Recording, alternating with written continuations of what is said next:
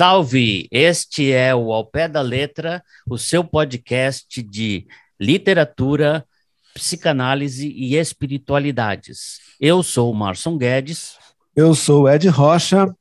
Hoje nós estamos aqui é, com um convidado muito especial que já veio aqui uma vez para falar de Jorge Perrec. É, vocês devem se lembrar dele, o Rodrigo Camargo, nosso grande amigo psicanalista. E hoje ele nos fez lembrar uma coisa muito importante. Hoje é dia do escritor. Olha só. Então, hoje estamos aqui, três escritores falando de escritores e, enfim, remetendo vocês ao universo da literatura, da criação. E é com grande prazer que a gente recebe o nosso querido Rodrigo para falar mais uma vez de Jorge Perrec, o Perrec volume 2, hoje especificamente sobre o grande romance é, desse escritor francês, A Vida, Modo de Usar. É, eu vou, sem muitas delongas, passar a palavra para o Rodrigo, porque eu sei que, inclusive, ele tem uma citação muito interessante para fazer para a gente, e para já deixar anunciado, e isso eu também vou deixar na resposta dele, que o Rodrigo está com um livro para sair sobre Perrec, um livro que está aí no forno, daqui a pouco está assando, a gente vai ter acesso a ele, e ele vai começar a nossa conversa já dando todos esses recados. Rodrigo, boa noite, obrigado mais uma vez por você ter aceito o nosso convite. A casa é sua. Boa noite, Ed. Boa noite, Márcio. Realmente é, é uma satisfação enorme conversar com vocês, retomar aí um encontro de longa data, né? Já tivemos aqui juntos, se não me engano, no ano passado, foi 2021, a gente fez uma das versões aí do podcast de vocês, que é um, um barato aí a proposta, todo esse desenrolar, a possibilidade de estar tá retomando aí contatos que eu não, não tenho faz tempo, e, enfim, aqui a gente vai poder conversar e dar prosseguimento, na verdade, ao primeiro volume, que a gente trabalhou ali uma parte daquilo que foi o meu mestrado em literatura francesa, onde eu articulei o trabalho do Jorge Perrec com o ensino do Jacques Lacan, uma tentativa de articulação entre psicanálise e literatura. E, enfim, acho que é uma efeméride importante essa de 2022. Afinal, fazem 40 anos que o Perrec morreu. Ele, ele, enfim, morreu muito cedo, com 45 para 46 anos de idade, e foi um câncer fulminante ali, um fumante inveterado, mas que, enfim, é, deu tempo ele escrever muita coisa, e inclusive ainda esse ano, agora há pouco, em Paris, foi lançado uma obra enorme que ele deixou ali mais ou menos engatilhada, como um projeto inacabado, póstumo, mas que eu cheguei a comentar aqui sobre lugares, né? Chama Lieu, aquilo que ele vai observando sobre Paris, escrevendo, fazendo um cotejamento com observações e descrições muito minuciosas, outra coisa que ele vai envelopando e resgatando aquele material e aquela cena a partir da memória, a partir de lembranças que ele tem daquela cena que ele descreveu. Então, é, é um, é um inovador, né? um cara que tentou escrever de tudo, e de repente aqui a gente está colhendo aí os frutos diversos campos que ele transitou, que ele, enfim, apostou, e hoje a gente vai falar de um romance, um romance importante. E, enfim, eu me debrucei, fiz algumas, não seriam descobertas, mas, enfim, é um trabalho de mestrado, de qualquer forma, estava ali posto e trouxe para uma certa cena literária brasileira, né, para talvez introduzir e, quem sabe, ler melhor alguma coisa que a gente já tem em mãos, traduzido, que é esse livro, esse hiperromance, A Vida, Modo de Usar. Né?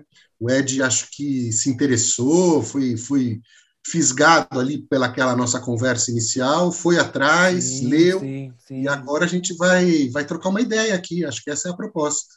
Sim, sim. É, cara, esse livro era daqueles que estava na minha lista de, de, de livros para ler antes de morrer, mas eu confesso que ele foi ficando para trás, assim, por N motivos, né? Acho que de fato a nossa conversa no ano passado me fez reacender essa essa vontade de ler, e falei assim, bora lá ler esse livro, né? É, e aí, São 600 páginas, é um livro enorme. 600 páginas, é. Minhas férias foram consumidas por boa parte dessa leitura e, assim, foi muito legal, muito é muito doida a proposta do PREC, que a gente pode deixar aqui, porque acho que a função desse, desse podcast ela é muito variada, né? Mas, assim, de repente, é um, é um autor que pode passar batido na vida de muita gente, certo? É, e aí você vê esse título, A Vida, Modo de Usar, dá a impressão de um grande manual de instrução, né? Que parada é essa? Um romance de 600 páginas para falar da, de, de, como usar a vida. E aí a grande lição para mim que fica do livro é assim, não tem um modo de usar a vida, porque é, é, é e aí a gente já está entrando na, na, na, história propriamente dita, né? É, ele classifica o livro como romances, que é uma coisa que no francês, quando você vai pronunciar, não tem diferença, né? O romance e romances. Essa é uma, uma, uma diferença que aparece muito no português. E é interessante uhum. porque logo você vai vendo que assim é, tem muito. Ele conta várias histórias, as mais mirabolantes, as mais diferentes possíveis, de forma que fica. Tem horas que você fala, meu, onde é que esse cara tá chegando? O que, que ele tá escrevendo esse monte de coisa? Parece um, um livro de crônicas, né? Mas não é. Justamente. Ah, e eu acho que ele é muito inovador na forma, inegavelmente, que é um negócio que eu posso dizer com segurança que eu nunca li nada parecido na vida, porque ele centra a ação num prédio residencial de Paris e ele vai é, focando cada cômodo e cada uma dessas unidades que compõem esse prédio, as pessoas que moram ali, as histórias que ele que ele vai descobrindo ou vai falando de, de, dessas personagens, de cada um desses habitantes. É, algumas dessas histórias se entrelaçam, outras não, não tem nada a ver. É, e queria começar te perguntando, Rodrigo, sobre esta forma em específica, né, que também faz uma alusão, porque assim, é um livro que de fato tem muita coisa para falar, ao, ao quebra-cabeça, ao puzzle. Ele concebe o livro como um puzzle. É maluquice do, do, das maiores para mim, assim, entendeu? E aí o que, que o cara tenta fazer com como se ele fosse trazer a forma do, de alguma coisa que é espacial e visual, o quebra-cabeça, para a literatura. E aí só por isso ele já merecia entrar para os anais da literatura mundial. Né? E agora o que, que o cara fez, né? Como é que? Fala um pouco dessa, dessa parada, dessa forma. Rodrigo? Ah, eu apostaria que o Perrec, se enfim, tivesse mais aí alguns anos de vida, ele seria um sério candidato ao Nobel. Né? Ele tem aí uma coisa de um virtuose das letras é, extraordinário. Realmente, toda a incursão que ele faz na literatura e a, a proposta que ele tem de ser um escritor, é, acho que já aponta aí para alguém que, que fez e trouxe algo novo a literatura mesmo. Muito bem notado essa, essa sua observação a respeito do roman, em, em, em francês, que seria o plural e o singular tendo a mesma sonoridade, e eu te dizer que, na verdade, tem coisas, até mesmo, eu não vou dizer parecidas, mas que correspondem. Por exemplo, livros que têm mais ou menos uma estrutura, como O Jogo da Amarelinha, do Cortázar, uhum. ou um Ulisses, do James Joyce. Qual é a grande personagem de Ulisses, se não a cidade de Dublin? Né? Aquilo que ele vai, o périplo, por um, um dia inteiro, no dia 16 de junho de 1904, um cara dá uma volta pela cidade, fica, enfim, é, andando e passando por diversas situações, por horas seguidas, né? Acho que tem aí alguma coisa que, que o Perrec ele vai, ele vai se utilizar desse, desse esquema no sentido de não falar de uma cidade, não falar, por exemplo, da montagem de um romance que a gente pode ler de diversas formas, como é uma espécie de jogo da amarelinha, né? Que Ayuela é um livro importantíssimo daquela, daquele período, no sentido, acho que é da década de 60, se não me engano, uhum. mas que me parece que o, o, o que o, o Perrec faz, de fato, não se, não se, eu acho que ele se propõe, ele poderia ter feito muito bem uma série de contos, né? como se cada cômodo daquele prédio fosse um conto específico. Agora, o, o, o mérito, né, grande, o grande feito extraordinário dele foi alinhavar todas aquelas histórias independentes. Né? Basicamente, a gente pode acompanhar o percurso de alguns moradores que não tem muita relação com outros ali. Né? E talvez contando um pouco como esse romance foi estruturado, a gente pode entender esse contexto né, da própria criação dessa, desse formato do hipertexto. Né? É um hiperromance, dá para dizer nesses termos, né, de ser um romance de grande fôlego, muito difícil de ser superado. Eu acho que para entender esse alinhavamento de capítulo para capítulo, você vai ver que praticamente cada capítulo é escrito de uma maneira, tem Sim. um formato, tem uma história, e, e no fundo ele está contando tudo teoricamente ali, é claro que isso não se resume assim, mas para dizer assim, é, numa leitura é, panorâmica desse, desse feito literário, ele está contando tudo o que está acontecendo num prédio, como se a gente sentasse ali na frente de, um, de uma fachada de um prédio, daqueles que têm é, aquelas, aquelas figuras quando a gente, a gente vê ali o que está acontecendo dentro, né? Uhum. Tira a quarta parede ali, a gente entra naqueles quadros que a gente sabe os móveis, as pessoas, os personagens, os bastidores, daquilo que, enfim, tem essa, essa maquete, essa coisa que de algum jeito a gente vai entrando e superando um pouco essa cena, né, que, que, que quebra ali uma fachada e que de repente ele, ele, ele viu que ali tinha potencialmente um, um grande romance a ser escrito. Digamos que ele teve uma ideia genial, montou todo o esquema, e aí, de repente, quando aquilo tudo estava sistematizado, como contar a história do que está acontecendo em cada cômodo daquele edifício, num dia específico. Isso é muito bom e acho que é importante, dentro de um certo argumento, de lembrar. Né? Um dia 23 de junho de 1975. Então, isso é datado, isso está posto, hum. e aí já começa a fazer essas ressonâncias com outros romances. Por exemplo, o tal do Ulisses, de James Joyce, que aconteceu, enfim, uma semana antes. Só que, enfim, uma semana no sentido da data tá. que se criou em torno do Bloomsday. Né? Então, tem aí alguma coisa que já faz referência direta ao Joyce. Né? Pelo menos é como eu, eu, eu não consigo eu não consigo desmembrar aí determinadas pontes e que eu me aproveitei muito bem também para ver o que, que o Lacan estava fazendo naquela época, que seminário ele estava desenvolvendo, pior. E, e, curiosamente era o seminário sobre, sobre Joyce. Né? O Lacan estava em 1975 falando sobre James Joyce, sobre a questão do sintoma, sobre a questão que, no fundo, o Perrec também escolhe essa data porque ele terminou a análise dele justamente em junho de 1975. E isso, enfim, de algum modo é um marco, é alguma coisa que ele leva em consideração e que ele vai publicar em 1978 o tal livro A Vida, Modo de Usar. Tá. É, não, a gente, quando começa a estudar literatura, a gente sabe que nada que está ali é por acaso, né? Então, assim, essas datas fixas, essas referências, é, o cara não põe à toa, né? Agora, uma coisa que me chamou muita atenção é, e eu acho, e não sei se isso pode ter a ver com, a coisa especificamente do, do, do, do quebra-cabeça. Você começa a ler o livro e tal, eu comecei a ler o romance, eu falei, teve uma hora que eu, eu comecei a achar estranho, eu falei assim, meu, o que, que esse cara tá fazendo?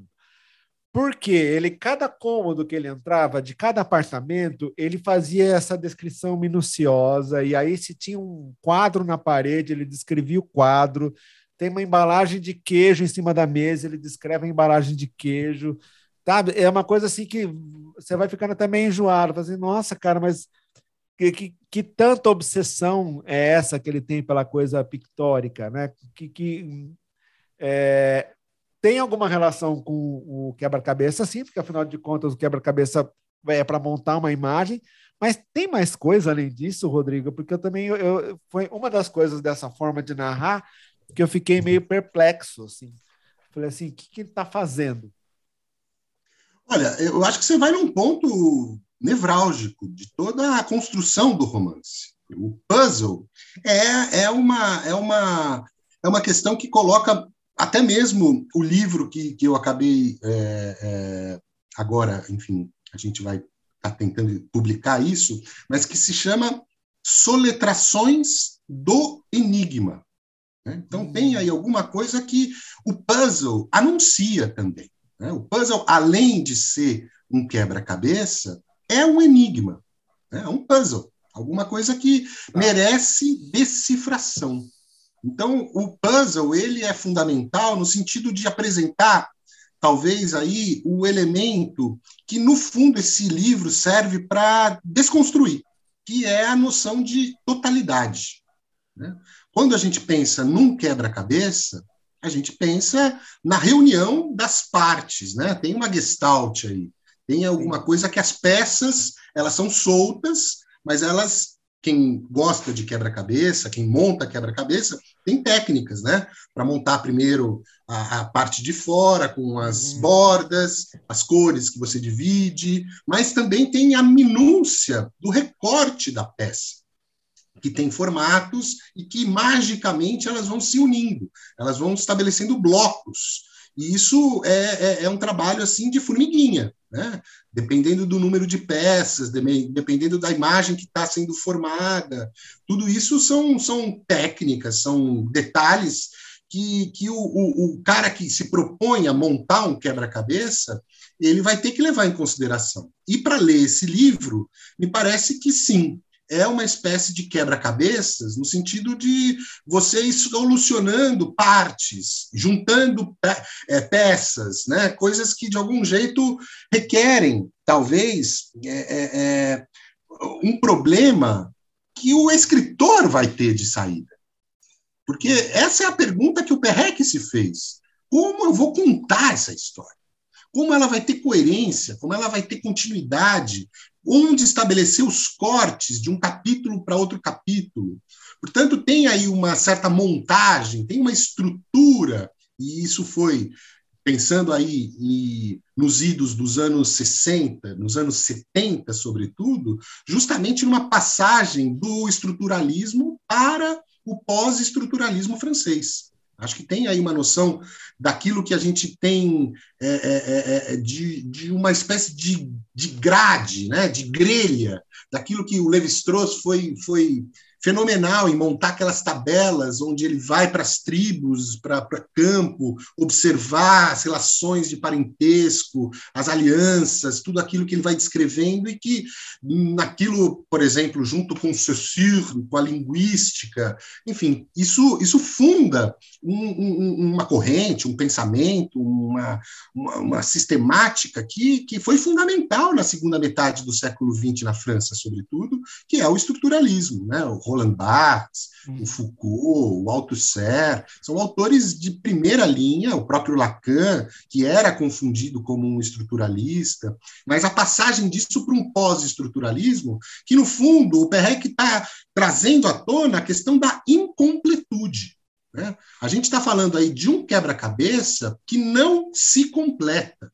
E ele está descrevendo justamente a montagem especificamente, né, se a gente for dar spoiler, se a gente for apresentar por onde, né, e você acho que percebeu muito bem, né, você conseguiu, de algum jeito, se, se situar dentro desse hiperromance que tem praticamente 100 capítulos, se você for ver, ele tem aí uma, uma estrutura quadrada, né? Quadrada no sentido mesmo de ter ali é, a composição de 10 colunas com 10 é, linhas e que aquilo forma uma grade, forma uma estrutura, que é por onde ele foi até mesmo se, se nortear para escrever o livro. Porque ele tem métodos, ele, tem uma, ele teve uma maneira muito peculiar de, de, de, de trazer um, um, certo, um certo crivo, né? Porque o que, que ele vai fazer? Ele vai ficar na frente do prédio. Né? Esse prédio ele vai esquadrinhar e ele vai fazer planos, projetos, esboços, uhum. desenhos, isso tudo vai se multiplicando para ele se situar e falar, bom, naquela janelinha ali, naquele uhum. andar, e para isso ele vai sobrepor uma, uma espécie de tabuleiro de xadrez. Só que o tabuleiro de xadrez ele está dividido em oito por oito, né? São oito casas e oito colunas ali que formam aquela, aquele quadrante. O PREC ele vai falar de um tabuleiro específico biquadrado de ordem 10 por 10. Portanto, é nessa grade, né, já que a, a, a, tem aí algumas coisas, Ed, que eu acho que é fundamental também de introduzir, que é uma espécie de criptografia. Tem aí alguma coisa criptografada, que Sim. não está ali à mostra, mas que é, os pesquisadores, quem se interessa, é, os estudiosos, e é engraçado que precisam assim, decifrar e, e, dar essas chaves para o leitor. O leitor ele pode ler, mas é, ele sabendo desses detalhes ele vai abrir outras portas. É, eu acho que esses sim são os meus olhos calejados de tanto ler coisas, né? Porque assim é, a gente tem essa impressão, essa sensação de coisa que está por trás, de coisa como você falou criptografada, né? Mas assim eu, como inocentemente fui ler a primeira vez sem ler uma página da crítica do PREC, eu falei assim, cara, não é possível, tem alguma coisa aqui que eu tô perdendo e que só um Rodrigo da vida que vai conseguir me iluminar, porque é, é tipo assim, sabe aquele gostinho, aquela coisa, aquela, aquela pulguinha atrás da orelha? Quando você é, é, é isso que você está falando. Por favor, continue, que agora fiquei curioso. Então, não, mas, mas, deixa aí, eu aproveitar, ele... deixa, Rodrigão, diga, deixa eu aproveitar e fazer favor, uma é pergunta. que eu não estou te vendo aí. aí não, não tem problema. é, é, o que eu estou pensando é assim, uh, eu penso que é uma virtude para cada um, cada escritor, nós estamos aqui em três escritores, né, é, que, que é uma virtude do escritor tentar escrever o mais simples possível, não de maneira simplista, mas assim, preocupado com a compreensão do, do, do, do leitor, né, ao mesmo tempo, eu vejo que existem obras, como por exemplo essa do, do, do Perrec, que, que não facilitam nada. Ele não partiu do pressuposto de que ele quer facilitar a leitura, entendeu? Ele partiu do pressuposto que ele ia fazer uma criptografia. Então é quase como se o cara estivesse carimbando na capa, o seguinte, isso aqui, você provavelmente não vai conseguir ler esse livro, entendeu? Como se o autor, te, o autor mesmo estivesse falando isso, porque ele escolheu um, um, um jeito muito difícil. É, ao mesmo tempo, um monte de gente se interessa pelo cara, né? É, porque isso fisga o leitor, né? É, pois é, cara. Então, assim, que você, você vê um, um, uma, um dilema entre isso que eu estou falando, entre o livro agradável de ler e o livro uh, que fica para a posteridade? Acho que são esses livros que ficam para a posteridade, né? Os que são muito fáceis de ler, a gente lê e abandona e esquece logo. Esses não, esses vão quebrando a cabeça mesmo, né? Qual era a intenção do Joyce? Com a, com a obra dele, era ser estudado e ser lido nos próximos 300 anos pelos universitários. Então você vai ver inúmeros colóquios, inúmeras celebrações. A gente está completando agora 100 anos e continua aí des tentando decifrar um enigma. Acho que o puzzle, a ideia do puzzle, ela é muito bonita e ela é, ela é, ela é muito condizente com o que o Perrec se propôs a fazer contar, né? Um, um, um, na verdade, ele não vai contar uma história. São, são centenas, centenas e centenas de histórias.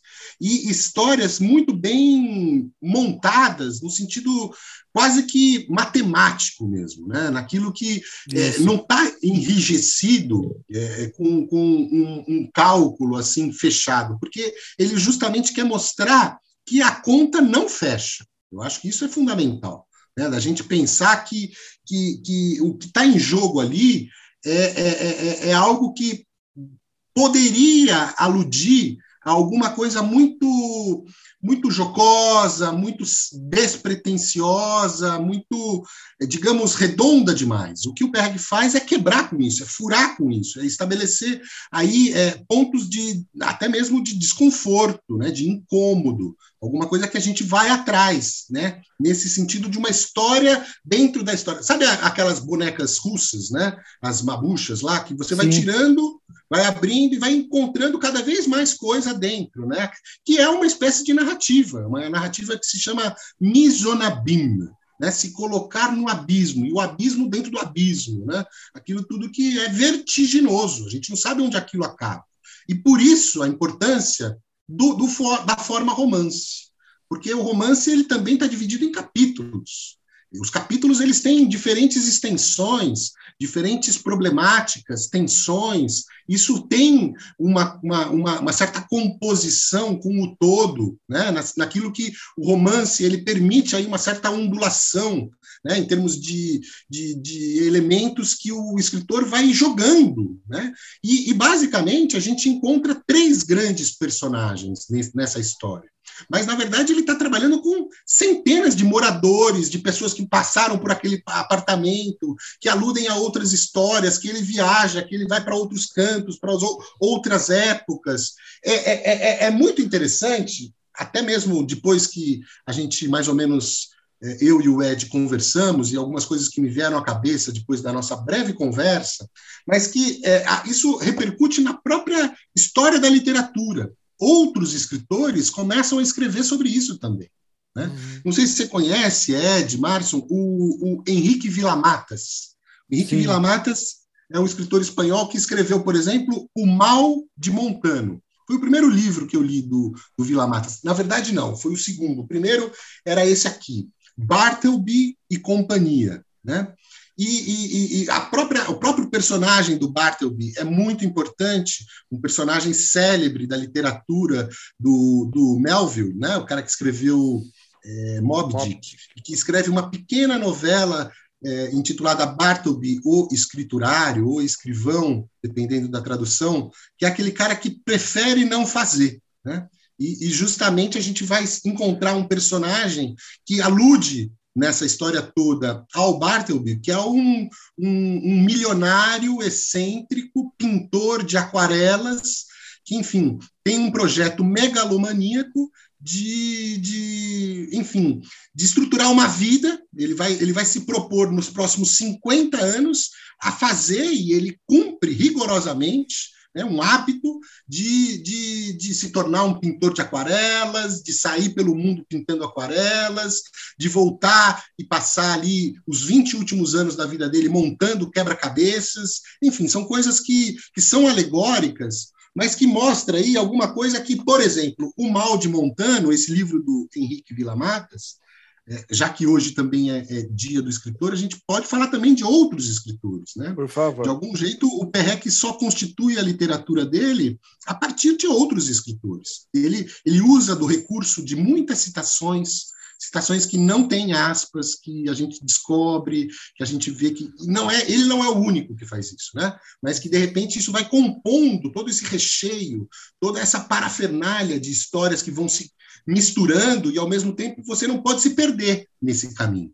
Mas que, por exemplo, o, o livro do, do Henrique Villamatas fala da história de um pai e de um filho. Esse pai está numa crise danada, porque ele é um escritor ágrafo, aquele cara que não consegue mais escrever. E ele procura o filho, que também é escritor, ou tinha acabado de escrever um, um, um texto importante, e ele, ele enfim, entra em contato com esse filho para justamente conversar ou entrar, é, entender melhor o que, que é essa doença da literatura. É, ele, ele, se vê, ele, ele se diz, eu sou um doente de literatura.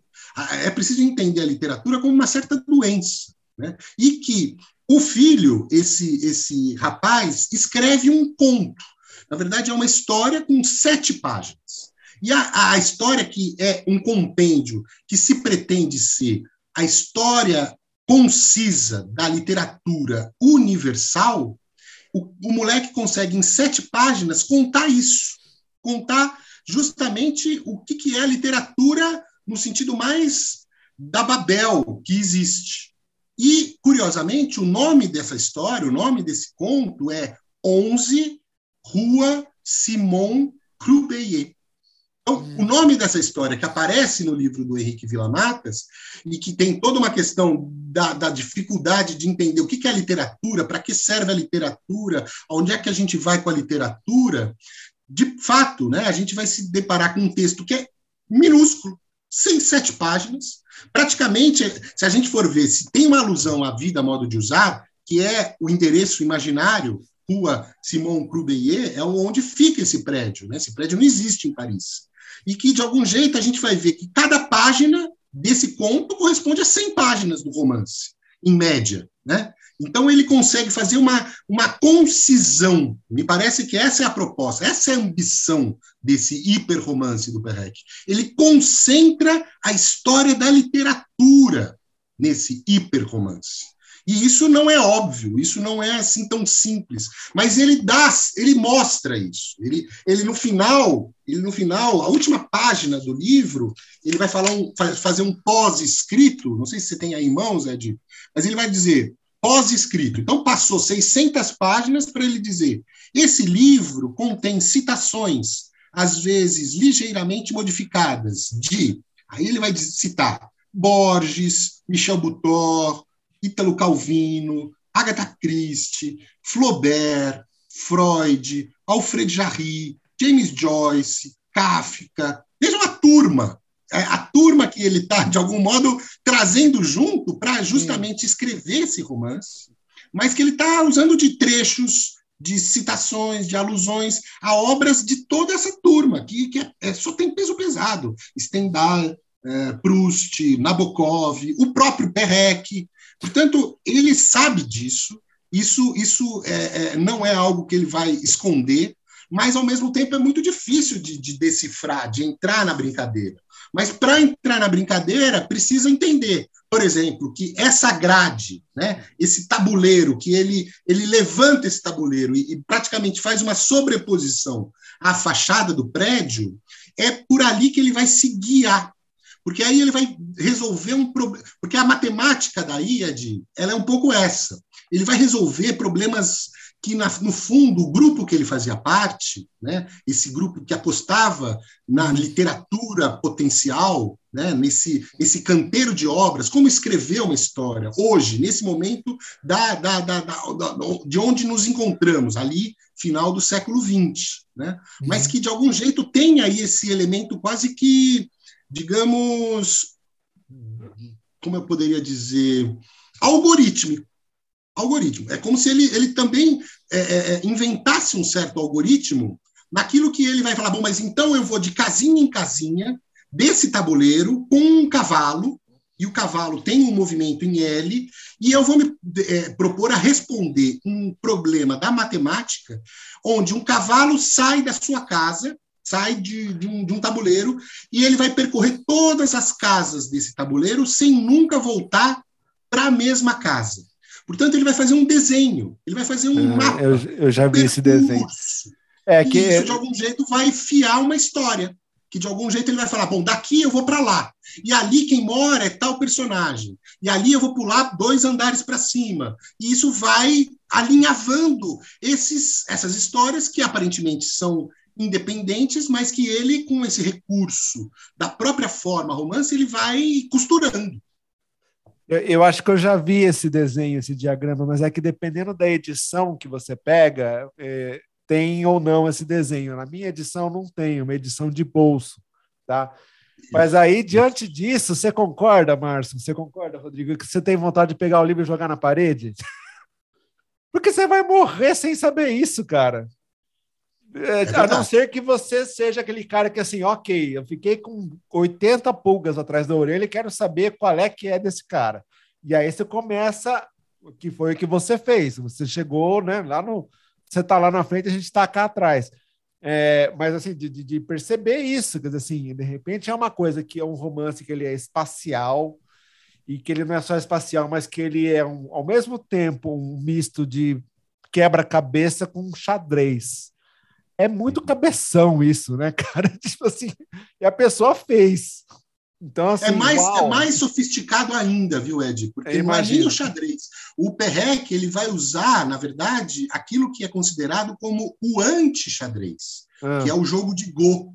O Go é um jogo oriental de tabuleiro que tem ali a, a, a, o enfrentamento de dois adversários que vão jogar as peças, que são pretas e brancas, mas elas são todas iguais dentro de um tabuleiro, de um universo que é muito rico e que, na verdade, precisaria de uma outra conversa, de um outro podcast, para explicar o jogo. Mas esse jogo, ele tem aí um, um caráter fenomenal, em termos de um alcance digamos até mesmo computacional, porque até pouco tempo atrás a máquina não conseguia ganhar de um ser humano esse jogo específico de tabuleiro, porque ele, ele tem uma composição esse jogo específico de tabuleiro, porque ele, ele tem uma composição muito matemática e, ao mesmo tempo, uma sutileza que requer uma sensibilidade que, uma, que um computador não tem.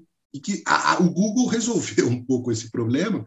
Enfim, é, teve até um documentário a respeito que chama AlphaGo, vocês podem procurar. É, eu vi esse aí, eu vi. Você assistiu, Marson? É desse jogo que eu estou falando. É muito doido. É fantástico. Muito louco. E o, o, o, o jogo de Go, ele é tido como o anti-xadrez. É, ele tem umas inversões e ele é muito mais antigo. É, é, é, é tomado como o jogo mais antigo. É, quem adorar isso, acho que era o Lino ou o Ives, que, que nos ensinaram várias coisas desses jogos de lugares assim inóspitos, mas que é um jogo na, no Oriente muito difundido. E o Perrec aprendeu a jogar isso e ele se utiliza desses recursos desse jogo. Então, não chega a ser nem enxadrístico, muito certo. embora o xadrez ajude a gente a pensar a respeito dessa composição aí de um, de um tabuleiro que está em jogo. É, é e a é poética das né? listas. São muitas Sim. listas. É, eu tenho um outro filme que aparece o Go, né? Uh, que é o Uma Mente Brilhante. Também. Em que, o, em que o, lá o Russell Crowe fazendo o papel do John Nash, ele vai jogar com, com, com outro lá, que eu não lembro o nome, outro uhum. matemático, e aí uhum. ele, e ele fica abalado, porque ele não conseguiu fazer o que ele queria, porque tinha que ser matemático. Então, é quase que, que por causa de um jogo, ele fala assim: eu tenho que fazer outra matemática. Já pensou? Bem o cara que é matemático, gênio mundial, e chega à conclusão num jogo de Go que ele tem que fazer uma outra matemática, né? Muito louco isso. Tem o Pi também. Lembra de um filme chamado Pi? Eu já ouvi, eu sei que existe, mas eu não vi esse. esse As Aventuras de Pi, é isso? Não. Não, não, não. Só Pi. É mais pesado que aquele. Gente, desculpa aí. É, é foda. Esse, livro, esse, esse, esse filme é, é, é de dar Bom, de é, Mas, é, assim, é que, é que como, quando você falou do movimento do cavalo, então, na verdade, assim, ele criou um híbrido, né? Porque, assim, ele pega Sim. uma coisa que é o anti-xadrez e aí ele pega uma peça do xadrez para fazer esse esquema do, de como é, acessar cada, cada uma desses, desses cômodos e dessas pessoas que habitam esses cômodos, né? Porque é muito interessante. O problema é um problema matemático de difícil resolução né? Porque é um cavalo que vai andar sem nunca voltar para a mesma casa onde ele já esteve. Então aquilo vai fazendo um itinerário que tem duas possibilidades de resolução. Uma é o cavalo sair de um ponto e, e, e terminar todo o percurso em outro ponto. Hum. E isso seria uma solução aberta.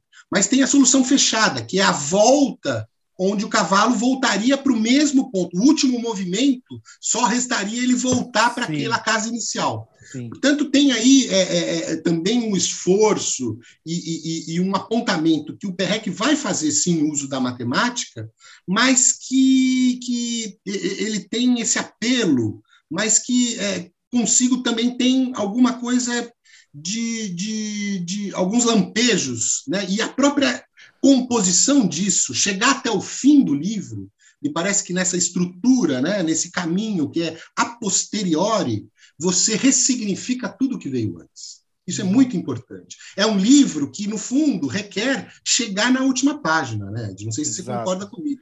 Concordo. Não chegar na última página seria um outro livro. Esse livro ficaria Sim. perdido, ele seria, não teria sentido nenhum. Mas eu acho que chegando na última página do livro, você entende o que está acontecendo ali efetivamente. Isso é muito interessante, isso é emocionante. Eu acho que é. é. aquela coisa que você fica mal o livro inteiro, mas quando você chega no fim, fala, valeu a pena, valeu é. a pena. Porque, não, e, é. e, assim, é, um, e aqui é um link que, de novo, né, é difícil falar disso sem, sem dar spoiler, mas assim, é para quando você chega na última página, você entende a referência daquela nossa primeira conversa do ano passado sobre o PREC, porque tem lá uma referência explícita ao W, que é o livro que a gente que você falou um pouco mais da, da outra vez, né? É, que, que eu Sim. acho que também não sei como é que a gente consegue fazer, se é que a gente consegue fazer isso aqui, mas assim é, é, tem uma referência direta, então assim são livros que se conversam embora as propostas possam aparecer aparentemente é, nada a ver uma com a outra, né? mas por que que na última página o cidadão vai lá e faz a referência aquele outro livro. Isso tem uma função, né? Tem uma, uma razão de ser. Tem, tem sim. Eu acho que acho que para isso eu vou fazer aquela tal citação que eu comentei com vocês no começo. Por favor. Eu acredito que é hoje o dia do escritor, porque eu li isso hoje e isso fazia é, é menção a, a, a, essa efeméride, né, que é uma citação do Samuel Beckett. Eu não sei se o Beckett está naquela listinha que o Perrec fez. Acredito que sim. Deixa eu e... ver aqui. Bom, mas não importa. Bom, ok. O fato é que o Beckett é um, é um escritor importante, enfim. É, e ele vai escrever algo que, que eu, eu, acho que eu já vou traduzir aqui para o português, né? que é mais ou menos assim. Não, vou, vou, vou no inglês, vou tentar. Ever tired, ever failed, no matter. Try again, fail again, fail better. Ou seja, tenta, fracassa, não importa. Tenta outra vez. Fracassa de novo, mais uma vez. Fracassa melhor. Eu acho que isso, isso para falar desse dia do escritor, a gente está gravando hoje aqui, provavelmente isso vai ficar no ar, isso vai ter uma outra data, as pessoas não vão estar nesse dia, não é ao vivo essa proposta. Mas, de qualquer forma, marcado esse dia, né, a gente pode pensar mesmo na tarefa ou naquilo que se propõe um escritor nesse sentido de estar tá muito mais do lado do fracasso do que do sucesso. Acho que a gente não pode entender a literatura como sucesso, né? porque tem aí alguma coisa que o, o fracasso aí em jogo é um pouco todo o, o, arco que se abre na história que a gente consegue, de algum modo, fisgar ali no meio de tantas outras e que a gente vê, puta, mas aqui tem um caminho. Isso chega até um certo ponto. E aí a gente pode até contar, se você inclusive deve estar com, com a história um pouco mais fresca na cabeça do que eu, que li alguns anos atrás esse livro. Mas, de qualquer forma, são três grandes personagens nesse livro. São três moradores desse prédio, né, que no dia 23 de junho de 1975, a gente vai saber o que está acontecendo com, com cada cômodo, com cada apartamento. E um deles está lá ainda, né, porque é um romance que vai atravessar também o século XX. A gente tem que também situar isso em termos temporais. Porque aquele tal do Barthelbuff, Percival Barthelbuff, esse milionário excêntrico, ele, em 1925, já morava nesse prédio e ele tem a feliz ideia desse projeto onde ele, tendo dinheiro e, e não tendo nada o que fazer, ele se propõe: bom, eu estou aqui em Paris, não tenho nada para fazer e eu quero aprender a pintar aquarelas. Então ele vai num vizinho desse prédio em 1925 e se propõe a ter aulas de aquarela todos os dias nos próximos 10 anos. Então é isso. Ele se propõe a se tornar um pintor de aquarelas. E fica de 1925 até 1935 aprendendo a pintar aquarela. Aquarela parece que é muito difícil. É uma é. técnica, é alguma coisa que, enfim, está na história da pintura, na história das artes plásticas, tudo isso. é muito difícil. Muito eu, difícil. eu ouvi que uma coisa interessante que, por exemplo, tinta óleo é, é uma tinta de cobertura, mas de mas a, a aquarela é de translucência de uma sutileza, Você imagina a, a, é. é, eu já o vi umas aquarelas que o cara começa com um azul escuro, cara. Quando você acaba, tem um pôr do sol. Como que foi que o cara fez isso? Porque ele foi combinando, colocando uma coisa em cima da outra, e, e é muito difícil mesmo de fazer, cara. E ele se propõe a aprender essa técnica. E consegue. Eu acho que depois de 10 anos, insistindo assim, alguma coisa ele sabe fazer. O projeto, ele não se encerrava aí, muito pelo contrário. Aí que vai começar. De 1935 até 1955, então ele tinha aí esse programa, esse personagem, Bartelbuff, né? esse, é o, esse é, o, é o nome desse, desse morador, e ele vai viajar o mundo. Ele vai, ele vai esquadrinhar, vejam que tem aí a coisa do, do, do, do do modo de se de, de, de, colocar as coisas num certo esquadro, né? tem uma certa moldura a questão do quadro, da tela, do espelho, da janela, isso que de algum jeito a tela de, uma, de um quadro também nos mostra. Ele vai lá e vai fazer um itinerário pelo mundo, uma volta ao mundo, durante 20 anos, ininterruptamente, a cada 15 dias, ele muda de lugar e ele vai visitando marinas. Ele vai ali em várias é, cidades do litoral, onde ele vai pintando aquarelas daquela específica marina. Ao longo desses 20 anos, conforme ele vai mudando de lugar, ele manda para Paris e chega nesse prédio todos os quadros que ele foi pintando ao longo desse tempo. Porque lá no, no, no, no prédio, já tivemos o, o, pintor que ensinou ele a, a, fazer as aquarelas. Então, é, o, é um dos outros personagens importantes. Mas tem um lá que é o tal do W em questão, que é o Gaspar Winkler. Gaspar Winkler ele é um montador de quebra-cabeças, um exíbio marceneiro. Ele tem ali uma pegada de artesão, onde ele recebe essas, essas telas, esses quadros pintados, ao longo desses 20 anos. De, de 35 a 55 ele vai recebendo. Porque ele vai transformando essas telas em quebra-cabeças. Então ele vai desmontando essa aquarela e faz, tá colando ali em peças, aquilo que ele vai cortando milimetricamente aqueles formatos de peças de madeira de um quebra-cabeças, provavelmente de luxo né? mas com muita sutileza, porque ele, como é que ele vai cortar? É um pouco é um pouco estranho até de conceber, mas no fundo ele consegue fazer esses quebra-cabeças, porque o projeto final do Barthelmess é voltar para Paris em 1955 e ficar os 20 anos seguintes, aí ele já está ali ficando velho, né? mas ele vai ficar montando essas marinas que foram desconstruídas e viraram quebra-cabeças. Então ele vai ali, e, e isso é, é, é, em números assim astronômicos. São 500 marinas, são 500 quebra-cabeças, são quebra-cabeças com 750 peças cada um. A coisa vai num número assim estratosférico, mas que mostra a tarefa assim hercúlea que o cara se propõe a fazer. E o mais bonito e o mais interessante, né? Eu acho que isso pode ser contado sem prejuízo nenhum desse, desse enredo, que é o fato de ter no projeto final, e aí pasme, Marson, você não deve ter lido o livro, então eu já te conto, mas que é muito. Olha que, que, que coisa assim, onde o cara chega em termos de, de concepção né, dessa ficção literária que ele está compondo.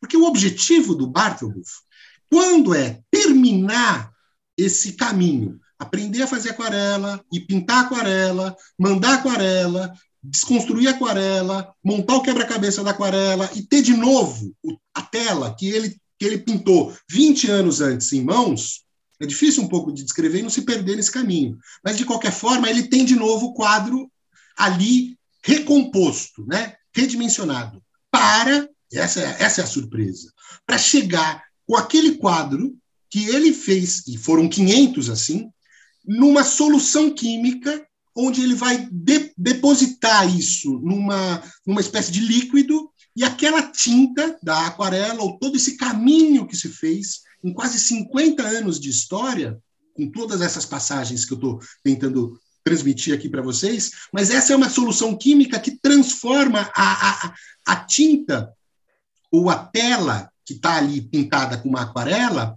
em branco de novo. Portanto, é um caminho de, uma, de, um, de um certo, é é é, é, é, digamos, de um arco que se faz, que ele parte do nada, faz essa volta toda para voltar para o nada, para voltar então, para a tela em branco. Esse é o projeto de vida desse cara. Deixa eu te interromper. é, é fracassar agora. da melhor maneira possível. Né? Deixa eu te interromper, porque você me deixou com, com uma coisa na cabeça, é que o Perrec foi muito ligado com, com o povo da matemática, certo? Ah, e você mencionou em algum lugar que, que o Perrec esbarra na questão da incompletude, certo? Sim. E Sim. aí, matemática com incompletude tem um nome, né? Que é Kurt Gödel, né? Que é a teoria da incompletude da matemática, né? Então, a, a matemática, né? Uhum. É, então, é, eu estou imaginando isso. E aí, você está falando isso, o que eu estou ouvindo é. Ele, eles saíram buscando a maior completude que um ser humano pode alcançar, tendo todos os seus recursos para descobrir que, que, que come, vai atrás da completude para descobrir que as coisas ainda assim ficarão incompletas, sem uma resposta é, definitiva, né? O que é uma dor enorme, né, para nós, né, seres humanos mortais, né? É, você tem vê... a ver com controle, a busca do controle, como se a gente Mas tivesse você... condições de, de, cercar todas as possibilidades, de, de ter em mãos ali. A própria questão que o Ed notou muito bem, né, é, do título do livro, como se fosse aí um manual de instrução. Justamente, na vida a gente não tem manual de instrução, ele não existe. Isso, isso tem aí alguma coisa da contingência, do indeterminado, daquilo que aí sim já colocando as coisas em termos lacanianos, que tem a ver com o impossível, é aquilo que não cessa de não se escrever. Né? Acho que isso talvez é, mostre assim alguma postura, no sentido mesmo de um posicionamento frente a alguma coisa que, que, que poxa vida, por mais que a gente planeje né, uma vida tão regrada, tão habitual, tão certinha, não tem como isso se sustentar. Né? Alguma coisa vai acontecer. Esse uhum. projeto, evidentemente, ele não se completa. Né? Tem a ver com a incompletude, mas tem a ver com a falta, tem a ver com o vazio, tem a ver com o buraco, tem a ver com coisas que, que no fundo, a gente é, é quase que um convite para entrar num certo buraco da, da agulha, né? daquela coisa que você passa a linha. Praticamente é, é, é esse grau de minúcia que o livro precisa de 600 páginas para nos convidar a fazer esse mergulho nesse buraco. É Acho que o Ed sabe do que eu estou falando, né? De você ler o livro até o fim. É, eu já não sei mais se é isso que o X, da, o X da questão. É, o X que na verdade é um dado. O X da questão. Não, não mas é. na verdade, é, aí à medida que você foi retomando o, o, o percurso do Bartol, você foi pensando assim, né? Putz, se isso não é um sintoma, o que é isso, né? Porque é uma coisa. Um delírio. Que, que, que fica girando em torno dele mesmo, e como você falou assim, é uma coisa absolutamente megalomaníaca que consome a vida da pessoa né? É, e, e, não só a pessoa, mas quem está lá também recebendo esses quadros. Claro, né? ele tá é uma teia. outros. Sim. É muito, é, não, é muito singular. E, e, é isso, né? Como você falou assim, é, é para jogar fora essa ideia de completude, essa ideia de uma vida perfeita, uma vida bem acabada, uma vida onde está tudo bonitinho essa essa vida da, da, propaganda de margarina, né? Que já, já virou piada, mas assim é, é para mostrar que, olha, não, na verdade, esquece isso aí. Isso não entendeu? existe. Isso não, existe. existe. Eles vendem para a gente, tem muita gente que compra e passa a vida se matando para conseguir, mas ó, esquece, né? É, bom, o é, que mais? Porque a ah, conversa tem muito mais, tem muito mais. Eu acho que eu acho que seria assim é, talvez algo que a gente conseguiu mais ou menos esquadrinhar. Eu acho que talvez se a gente continuasse, isso seria um, um pouco, digamos, repetitivo, entrar em outras searas que a gente tá. pode se perder. Acho que a gente Mas... chegou num ponto interessante. É, e eu acho que é interessante isso que você falou do fracasso na literatura como fracasso, né? Porque, e, e o fracasso é sempre visto como a, a, outra face do sucesso, né? Então, assim, o que, é sucesso, o que, que é fracasso, né? A gente está falando, é, quando a gente fala desses grandes romances, Perrec, é, James Joyce e Um Grande Sertão Veredas, né? É, nunca estão no topo da lista dos sucessos, dos mais vendidos, dos mais lidos, mas é isso que você falou um pouco antes, né? É isto que fica, porque é isso que, que é o desafiador para o leitor, e é isso que é inovador, isso que é, de fato, a obra de arte como assim uma forma nova de muitas vezes dizer o mesmo, porque assim, você vai falar sobre a ah, incompletude, a vida, a morte, a paixão, o erro, não sei, isso vem desde o começo da história da humanidade, mas o grande lance da literatura é esta forma nova de dizer sempre o mesmo, né? ou seja, que nunca é o mesmo, né? Então, assim, passa longe dessa coisa do sucesso, de lista dos mais vendidos, cinco semanas na parada de sucesso, essas coisas, né? Assim, é, são esses grandes romances que, que tiram a gente do lugar, que, que quebram as expectativas da gente, que fazem a gente, né, acho que é o Lacan que fala em algum lugar, né, que a obra de arte faz da gente o analisando, que a gente começa a falar, começa a falar, e assim, é o artista, é o quadro que está lá, vamos dizer assim, escutando a gente, né? Porque a gente se põe a falar, porque é isso é um grande desafio, é uma coisa que deixa a gente assim, basbacado e, e, e tome a gente aqui fazer podcast, escrever livro, fazer tese, os cambá quatro, né? Perfeito, Ed, é isso mesmo, é isso mesmo. Esse negócio da incompletude, é, me faz pensar, primeiro me fez pensar é, que, nossa, gente, se o cara fez isso e descobriu a incompletude, é, nós somos muito cara de pau de escrever livro, né, meu? Se o cara fez esse, esse exercício todo e chegou na incompletude, você, o que, que somos nós, né? Nós três aqui, é, falou, escrever livro, a gente é muito cara de pau, né, meu? Se, se existe um livro como o livro do Perrec, é, a gente é muito cara de pau. Mas, ao mesmo tempo, isso legitima a gente, né? Porque a gente não vai ser completo, a gente não está nem tentando ser completo. A gente está dando uma opinião a respeito de um recorte, o que é muito é. mais humilde, né? É muito mais manso e tal, e, e o que mostra a, a, a, a força que o intelecto e os afetos brigam dentro do escritor para depois você poder ter um livro, né? Entendeu? Acho que você é toca num, num, termo assim muito muito caro, né, para essa discussão toda que a gente está tendo aqui, né, de conversa, que é o recorte. Eu acho que isso isso ilustra, né? é quase como sendo um termo que, que, que, que atesta esse tipo de, de efeito de um livro desse tamanho, né? porque é como se o, o livro ele propõe recortes. Né? O que é uma peça de, de, de, de de quebra-cabeça. Né? Ele é um recorte de alguma coisa que se junta com outra, né? que, que não encaixa. Né? Esse, esse tipo de recorte que a gente está fazendo de uma parte do livro, de uma questão que nos suscita, eu acho que tem, tem esse elemento aí que, que no fundo está lidando aí com, com esse, esse, esse formato aí que, enfim, de repente a gente tem em mãos um livro né? porque é um manejo da linguagem. Esse, esse é o mérito do Perrec. Ele faz isso com as letras, com os textos, com as palavras. Né? E, e ele, ele não está fazendo nada senão literatura. Agora, ele não está brincando, ele está levando isso a sério. E hum. isso traz consequências, porque a gente fica aqui é, batendo cabeça, tentando decifrar, tentando entender, se admirando, criticando, seja lá o que for mas ele está nos colocando em movimento. Isso é entre o leitor, né, leitores, e o escritor. É quem se propõe a fazer aquilo que, de repente, nunca a gente vai chegar lá, mas a gente vai continuar tentando. Legal.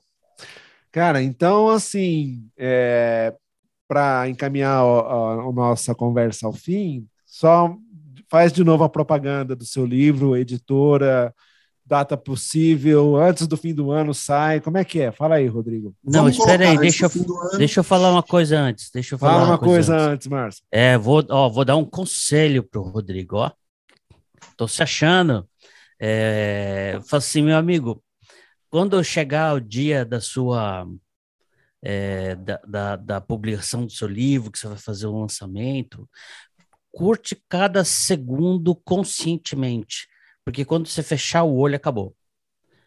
Porque aquele negócio é tão bom que você você esquece de curtir, né? Então isso assim, então presta muita atenção, seja consciente durante todo o lançamento. E vou dizer para você, cara, é uma sensação deliciosa. Você vai para um lugar qualquer, onde vai ser um lançamento, uma livraria ou outro lugar, e aí as pessoas elas entram na fila para comprar seu livro, depois elas entram na fila para para pegar seu, seu autógrafo, às vezes querem tirar foto e tal. É um dia muito legal, cara. É um dia muito bom. Eu tô com uma saudade imensa de um dia desses, né? E esse é meu conselho para você. Aproveita e vai ser muito bom. desde já vocês já são meus convidados, vou passar para vocês quando tiver isso, isso certo. É, então, não vamos falar em termos de data, né, mas acredito que até no final de 2022 isso vai rolar. É, o livro se chama Soletrações do Enigma, uma tentativa de articulação entre psicanálise e literatura. É um trabalho sobre o Perrec e sobre o Lacan. É a minha dissertação de mestrado, portanto, é, não tem assim uma pegada muito acadêmica, mas, enfim, ele foi e vai ser publicado pela editora Amavice, que é o braço acadêmico da Patois, né? conhecida editora aí de livros, de poesia e tudo mais, e que tem essa coleção universitária e que acolheu muito bem a proposta do meu livro e vamos ver se a gente consegue finalizá-lo e colocá-lo isso nas prateleiras de algumas livrarias aí. Beleza. Rodrigo Camargo, grande amigo, grande psicanalista, grande pesquisador, muito obrigado pela sua generosidade. E eu acho que o que fica no geral, assim, se ficou pouco, ficou assim, a pulga atrás da orelha do ouvinte para ler Perrec e para se perder nesse labirinto, quebra-cabeça, xadrez, gosto, sei lá o que, que é esse livro, essa coisa indefinível que é Jorge Perrec. Muito obrigado, senhor Rodrigo. Sensacional. Eu agradeço você, Ed, você, Marson. É um prazer sempre falar com vocês e vamos que vamos. Isso aí, meu amigo. Parabéns. Obrigado.